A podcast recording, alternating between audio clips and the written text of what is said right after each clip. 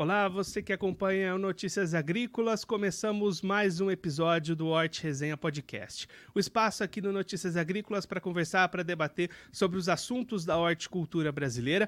E hoje, neste último programa de 2023, nós vamos fazer um balanço de como é que foi este ano para o setor de hortifrutis e principalmente o que, é que a gente pode esperar para 2024 do setor. Para isso, a gente vai receber aqui a Margarete Boeton, ela é professora da Exalc, coordenadora do projeto Hortifrutis Instituto CPEA, já está aqui conosco por vídeo. Seja muito bem-vinda, Margarete. É um prazer tê-la aqui no Notícias Agrícolas e no Arte Resenha Podcast. Olá, Guilherme. Muito obrigada pelo convite e a oportunidade aí de debater um pouco o balanço das nossas pesquisas, né, aqui na Exalc, que a gente acompanha aí semanalmente o setor de frutas e hortaliças. Muito obrigada pelo convite. Margarete, eu queria começar falando já sobre as exportações, que foram, acho que, um dos grandes destaques do setor em 2023, né? Batendo recorde. Como é que foi um pouquinho esse cenário de exportações? Foi um ano muito positivo para os embarques de frutas do Brasil, né? É, a gente olha o setor de HF, imediatamente as pessoas veem preços caros de alface, temperaturas elevadas, muitas chuvas no sul, e esquece que o Brasil é grande, as cadeias têm muitas especificidades, então há realmente problemas é, bastante desafiadores na questão de produção de frutas e hortaliças, né? A gente já vai falar também daqui um pouquinho, mas as exportações, por outro lado, principalmente as exportações das frut da fruticultura do Nordeste, se beneficiou muito com o El Ninho, né? Então, o, o El Ninho ele tem um efeito que o, a o sul tem chuvas acima da média, a temperatura média sobe, mas o Nordeste tem chuvas abaixo da média. Isso para a fruticultura irrigada do Nordeste, voltada à exportação, é muito positivo. Então, a gente teve um ano de produção de qualidade, nem, nem tudo também aumentou em termos de volume físico, mas a qualidade no geral foi muito boa para as cadeias. E, ao mesmo tempo, os nossos concorrentes, Peru, entre outros, tiveram muitos problemas climáticos. Então, isso abriu o que a gente fala de uma janela e uma melhor competitividade do Brasil perante os concorrentes e fez a gente exportar, principalmente em valor, nem tanto, nem todos os produtos subiram em termos de exportação física, mas de valor é muito alto. A maioria dos preços teve preços em dólares reajustados em função dessa menor concorrência e a menor disponibilidade de ofertas de concorrentes. Então, Todos os nossos números de exportação é, foram muito acima do que a gente até esperava. É, a gente sempre tem aquele mês de manga em novembro extremamente difícil para o Nordeste, que é uma das frutas mais exportadas.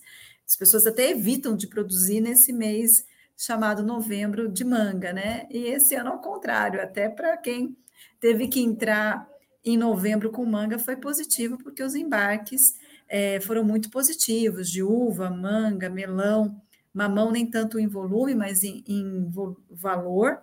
Então, boa parte da fruticultura que tem força em termos de exportação, limão, todos foram muito positivos, né? É claro que uva e manga tem um peso muito grande, por isso que a gente sempre comenta desses dois produtos, essas duas cadeias, que se beneficiaram muito dessa questão de menor concorrência é, e realmente uma boa qualidade interna. E é só ruim, é só bom para quem exporta? Não, menos disponibilidade de produto no mercado interno também causa menos concorrência para o produtor que origina produto para o mercado doméstico. Então, sempre isso é muito positivo para o setor e para a cadeia como um todo. É, a gente teve nesse ano novas variedades conquistando mercados internacionais e novos é, mercados também sendo abertos ao longo desse ano, né? É, sim, e também mercados extremamente difíceis, é, é, né, já é um mercado, mas a gente teve assim volumes expressivos. O mercado americano é um dos mercados mais difíceis para a gente conquistar, entrar. A gente já tem uma boa penetração da Europa, tem mercados alternativos hoje, asiáticos, árabes entrando nossos produtos, mas o americano sempre é um desafio muito grande. E a gente também conquistou isso com o mercado americano, com a menor concorrência dos concorrentes, né? Então, realmente temos aí é, bons resultados em termos de exportação. E Margarete, para 2024, olhando para as exportações, o que, que a gente pode esperar? Esses novos mercados abertos em 23 devem se consolidar? Existe a possibilidade de novos mercados serem abertos? Como é que estão esses trabalhos para manutenção dessas exportações daqui para frente? É, é uma conjuntura, a gente não vê tantos assim um cenário internacional que você possa, é, com, se tudo se restabelecer, clima, né, tudo é, números muito acima do que conquistados esse ano, que já seria excelente, né? Mas é, é uma evolução, né? Novos mercados, essa conquista. É, a gente tem vários desafios na cadeia exportadora, apesar de a gente estar é, sim, comemorando que novamente ultrapassamos um bilhão em termos de exportação de frutas, esse é um número muito aquém do que a gente tem de potencial para exportar né? Então, é, a gente sabe ainda dos nossos desafios e sabe que numa situação de uma concorrência mais normalizada, que todos os nossos desafios, inclusive em termos de acordos bilaterais, multilaterais, ainda a gente sabe que não vai ser dois dígitos para o ano que vem. Se conseguir, de alguma forma, replicar o resultado desse ano, já é um bom número para a Receita. E Margarete, você comentou agora há pouco nas questões de clima.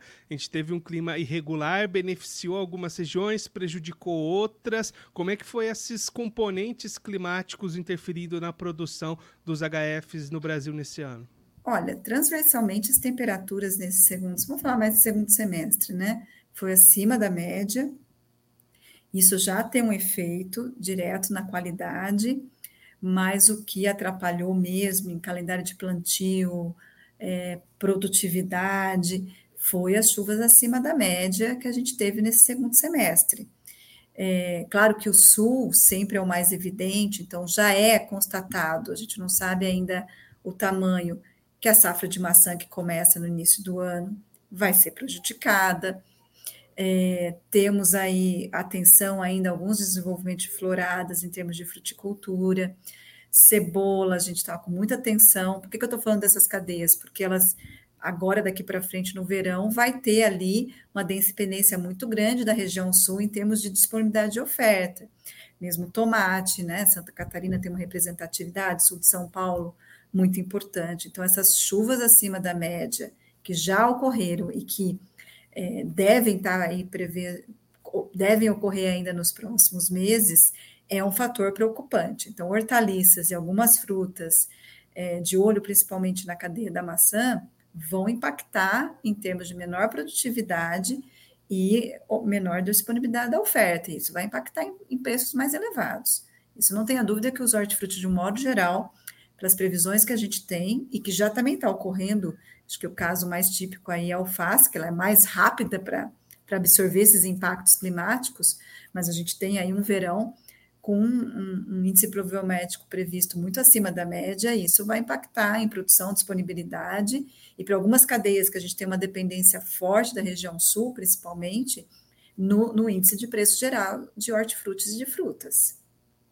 E, Margarete, essas movimentações de preço e de clima, né, os hortifrutis são muito ligados a essa movimentação climática. Os, os preços, né? Isso impacta diretamente, chega diretamente no consumidor e muitas vezes os HFs são apontados ali como vilões de inflação, de aumento de preços. Como é que você vê este cenário, essa dependência muito rápida dos preços chegando no consumidor, né? É, são produtos que não são estocáveis, são produtos que é, são cadeias in natura, com nenhuma interferência, estou falando de produtos frescos, hortaliças, nenhuma interferência industrial, então a volatilidade em termos de preços é, ocorre, né? Não tem como. Não é que o produtor ganha mais quando ele tem uma quebra de safra substancial e o preço às vezes sabe três vezes por três vezes mais. Às vezes a rentabilidade dele vai ser pior até, mas é a disponibilidade. A gente está prevendo uma disponibilidade menor nesse verão em função das chuvas acima da média. Quanto à inflação, momentaneamente, a variação do preço naquele mês, ela influencia. Mas inflação, a gente tem que ver também como um cenário mais de longo prazo. Os hortifrutis, em longo prazo, não tem um efeito de causar uma inflação estrutural, como seria uma energia elétrica um choque de petróleo, nada disso, né? É, ela momentaneamente vai ter um reflexo, né, no índice de preços, mas a partir de março e abril é, se restabelece outro patamar de preços, né? O setor tecnicamente está tendo melhorias muito boas, uma evolução tecnológica com mais produtividade e a oferta se restabelece. Mas pontualmente, sim, há aí uma atenção especial, a gente não sabe a dimensão nem o impacto, mas que realmente a disponibilidade para produtos mais perecíveis ou produtos que dependem muito da cadeia do sul do país podem ter um efeito aí pontual né, nesse verão em termos de preços para o consumidor, e isso vai afetar a inflação momentaneamente. Margarete, você comentou agora há pouco a questão das tecnologias, né, da tecnificação da produção. A gente tem visto um movimento muito importante né, de adoção de tecnologias, de profissionalização do setor cada vez mais nos últimos tempos, né? Sim, olha o que a gente está vendo, enxertia de tomate, que não era uma realidade antigamente, o uso muito mais intensivo de produtos biológicos, comerciais, ou até o produtor produzindo esse produto biológico na sua própria fazenda, adensamento, grandes fazendas empresariais, que apesar de serem grandes no passado, pouco adotavam gestões de processos mais é, apurados. Hoje, né, você vê aí fazendas com gestão de processos equiparável a um modelo automotivo em termos de melhoria de gestões administrativas. Então, a gente está experimentando aí esses últimos, vamos colocar aí principalmente 10 anos, um impacto na produtividade muito grande, tanto que, de um modo geral, a área de frutos e hortaliças ela é menor do que há 10 anos atrás, estou falando da soma total, claro, tem algumas que subiram mais, mas outras recuaram, e ninguém está reclamando de insegurança na oferta de frutas e hortaliças, muito pelo contrário, né? Pontualmente a gente tem essas questões climáticas, mas ninguém está, não está faltando banana, né? No médio e longo prazo não está ocorrendo isso. Por quê? Porque o impacto tecnológico, a inovação está propiciando uma oferta muito mais abundante. E, Margarete, um outro movimento que a gente tem acompanhado né, é uma mudança da cabeça do setor, tentando buscar mais valor agregado aos produtos, tentando uma mudança mesmo nessa imagem, apostando em produtos mais diferenciados, com valores diferenciados. É uma tendência que a gente tem acompanhado, é, né? Tudo é uma evolução. Se você olhar hoje, é, cadeias como batata in natura, laranja in natura, é, mesmo manga acho que ainda tem um pouquinho mais de espaço para ter um consumo per capita. Os avanços das grandes cadeias de frutas e hortaliças, é, tomate não é mais em consumo físico, né? Pelo menos patamar de renda atual da população brasileira. Então, como é que eu conquisto? Como é que eu melhoro minha rentabilidade? Eu vou ter que inovar com a mesma base de consumo, eu vou ter que extrair mais valor. Então, ao invés de eu ter um tomate longa-vida, altamente produtivo, que até um custo mais barato, né? Mas uma commodity saturou o mercado, eu já não estou conseguindo mais ter viabilidade nesse modelo de negócio com um único produto. Então, eu vou partir para um tomate é, mais diferenciado, de diferentes tamanhos, diferentes é, sabores, com diferentes aptidões culinárias. Então, no mesmo tamanho de mercado, eu vou explorar valor.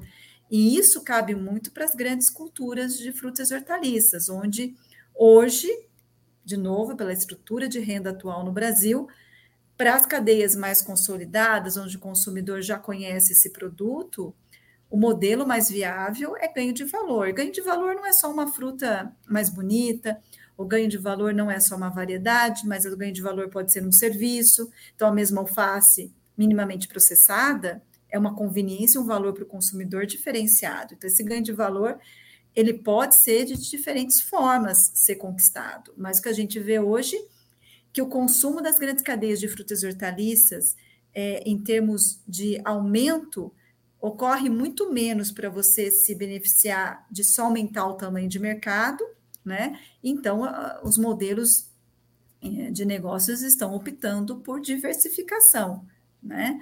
Claro que os minor crops, produtos que ainda têm um potencial que não está saturado, como morango cresceu muito nos últimos anos, é, até assim hortaliças diferenciadas. Isso ainda tem potencial de crescimento de consumo, mas as grandes cadeias, é, tomate, vamos por aí como é um ícone na área de hortaliças, o setor acabou optando por diversificação de variedades ao invés de aumento físico do tamanho de mercado. Ele é igual, só que ele é diverso hoje. E aí você acha que o futuro desse setor passa por esses pontos, o aumento da tecnologia e essa valorização cada vez maior de produtos, de serviços? Eu acho que deve, né? O setor tem um grande desafio hoje. Eu acho que é um desafio é, fundamental, que é as melhorias na área de comercialização. A gente tem mais desafios hoje no pós-porteira, não que não há no porteira, mas a gente avançou muito mais na, na, agronomia, na produção agrícola, na inovação tecnológica na porteira, e ainda temos é, pelo menos como cadeia geral, muitos desafios na comercialização. Nosso sistema não é eficiente. Enquanto isso acontecer, nosso consumidor pode ter um produto caro e com uma qualidade aquém do potencial agronômico que ele tem. Tanto que quando a gente vai numa roça, o produtor a gente fala: Meu Deus, que fruta saborosa, que fruta bonita. Você chega no supermercado, ela está ruim. Né? Ela está fora do seu período ideal de consumo.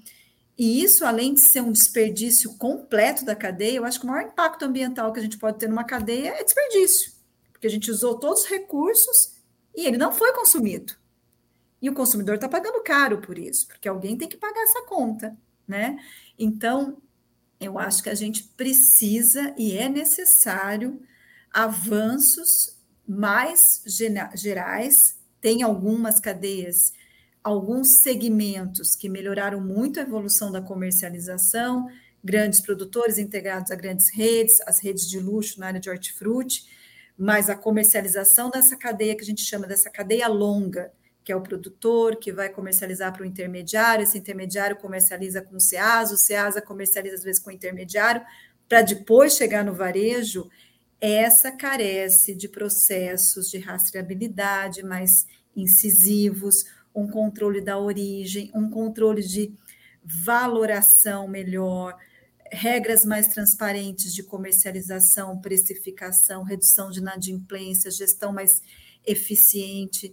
Então, a gente tem aí um, logística, transporte, é um grande trabalho. A gente está ainda precisando fazer tarefa de casa, de evoluir nessa cadeia mais longa, a mais importante, inclusive em termos de volume, ela ainda é maior do que o próprio é, venda dos produtores para, os grandes varejos, então ela, ela é essencial ter essa mudança. Outra cadeia que eu acho que é muito importante a gente comentar, que são as cadeias curtas. É o produtor local, a agricultura familiar, que está vendendo hoje para uma feira de produtor. Acho que tá, até essa, hoje está mais evoluída, está indo para os condomínios, está entendendo que feira livre não é só de manhã, então fazer uma feira noturna, fazer uma feira de condomínio, produtor entregando diretamente para o consumidor pela revolução tecnológica, hoje o contato que é mais rápido, é, até e-commerce, né, local, hortas urbanas, né, essa cadeia curta que eu acho que também é extremamente interessante, produtor de pequena escala, mas a cadeia que a gente conhece, né, mais longa, essa eu acho que ainda tem que subir várias camadas. E qual o grande problema? A ponta final está muito longe do produtor. Então, o meio ali acaba tendo uma ineficiência muito grande. E se a gente pensar numa maior eficiência deste ponto, Margarete, você é mais otimista ou mais pessimista para uma solução, ou pelo menos uma melhora desse quadro no curto prazo? Eu acho que não, não tem saída, senão o modelo não é eficiente e acaba expulsando as pessoas né? É, a gente tem que caminhar para uma eficiência, não é um mercado subsidiado. Então, se a conta não for paga, é, não se, se mantém. Então, de alguma forma, estamos caminhando para eficiência para o modelo ser rentável. Né? O produtor não tem subsídio para manter uma cadeia ineficiente. Né? O problema é que esse processo, se ele fosse mais pensado, mais organizado, mais coordenado, essa cadeia longa, Eu sei que não é fácil, porque muitos agentes, muito mais pulverizados, é bem mais fácil uma grande rede falar assim: olha, produtor, essa é minha ficha técnica, eu quero isso, você produz desse jeito entrega no meu centro de distribuição. Não tiver algum problema, a gente resolve. Claro, são dois agentes, um grande produtor de um lado, uma grande rede para o outro.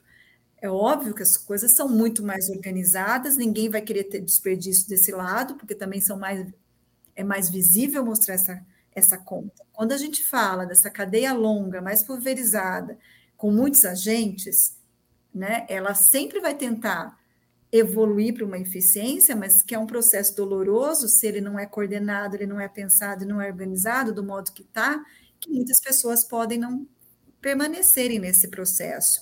Então, muitos atacadistas também estão com um modelo extremamente difícil de se viabilizar hoje em dia. O varejo pequeno, difícil de concorrer com o varejo de grande escala, e o produtor também que a ponta final é, é, o que sobra de tudo que depois é remunerado nessa cadeia, né? Fica final também, ele é excluído, né? Então, sim, vai caminhar para uma eficiência, mas infelizmente, mais ações coordenadas, ela, e eu entendo totalmente da complexidade que envolve essa cadeia, você teria um processo menos desigual e menos excludente, né? Margarete, muito obrigado pela sua participação, por ajudar a gente a entender um pouquinho melhor todo esse cenário da horticultura brasileira, o que foi 2023, esses desafios para 2024 e para a sequência das atividades do setor. Se você quiser deixar mais algum recado, destacar mais algum ponto para quem está acompanhando a gente, pode ficar à vontade. Guilherme, eu quero aí desejar que, por mais que a gente tenha esses desafios, a cadeia evoluiu o setor hoje produz um produto seguro, sim, de boa qualidade. O consumidor tem à disposição hoje uma diversidade, a salada hoje é muito mais diversificada, a fruta é muito mais saborosa, superamos aquele estigma da uva verde, né? Hoje a gente tem uma diversidade de frutas extremamente saborosas, então o setor está entregando. Tem muitos desafios ainda, mas parabenizar esse setor e que o setor ano que vem mesmo com os percalços climáticos que a gente vai enfrentar no início, é um setor aí que está entregando um produto seguro e muito saboroso para o consumidor final. Parabéns para todos da cadeia. Margarete, mais uma vez, muito obrigada. A gente deixa as portas do Notícias Agrícolas, do Arte Resenha Podcast abertas para você, para todo bem, mundo Guilherme. aí do CPEA, voltarem mais vezes, contribuírem conosco, com todos os produtores do e Brasil. E quem quiser seguir também nosso site, né, Guilherme? Estamos à disposição aqui. É só escrever HF Brasil, preços, que chega lá e, e pode acompanhar também as nossas pesquisas. E muito obrigada pela visibilidade que vocês têm dado ao nosso projeto. Margarete, mais uma vez, obrigado. Foi muito boa a nossa conversa. A gente fica aqui esperando uma próxima oportunidade. Obrigado, até a próxima. Até. Essa a Margarete Boeton, professora da Exalc, coordenadora do projeto Hortifruti do CPEA destacando aqui para a gente um pouquinho o balanço de como é que foi 2023 para o setor da horticultura brasileira, um ano que teve um destaque muito importante das exportações, que ultrapassaram um bilhão de dólares de arrecadação nesses envios internacionais, um ano bastante marcado pelas movimentações climáticas que prejudicaram a produção em algumas regiões, mas por outro lado, beneficiaram essa produção em outras regiões do país, e a Margarete também destacando todo um cenário e as perspectivas para a manutenção do crescimento do setor daqui para frente, para 2024 e para os próximos anos, entre eles o principal desafio que a Margarete destacou aqui para a gente, o setor logístico e a ligação das pontas da cadeia, do produtor chegando até o consumidor e todo esse caminho que há neste meio tempo que causa bastante desperdício, bastante prejuízos e todos os caminhos que podem ser ajeitados para tentar trazer mais eficiência para a cadeia como um todo, melhorando para todos os lados, para produtores, para consumidor, que vai ter um produto mais barato e de melhor qualidade, e para os elos ali intermediários da cadeia também, que vão ter mais eficiência nas suas atividades. Assim a gente encerra este episódio do Hort Resenha Podcast, o espaço aqui no Notícias Agrícolas para conversar, para debater sobre os assuntos da horticultura brasileira. Mas na próxima semana tem episódio novo, então não esqueça, toda quinta-feira, 3 horas da tarde, no site do Notícias Agrícolas, episódio novo do Hort Resenha Podcast. Vem pra resenha!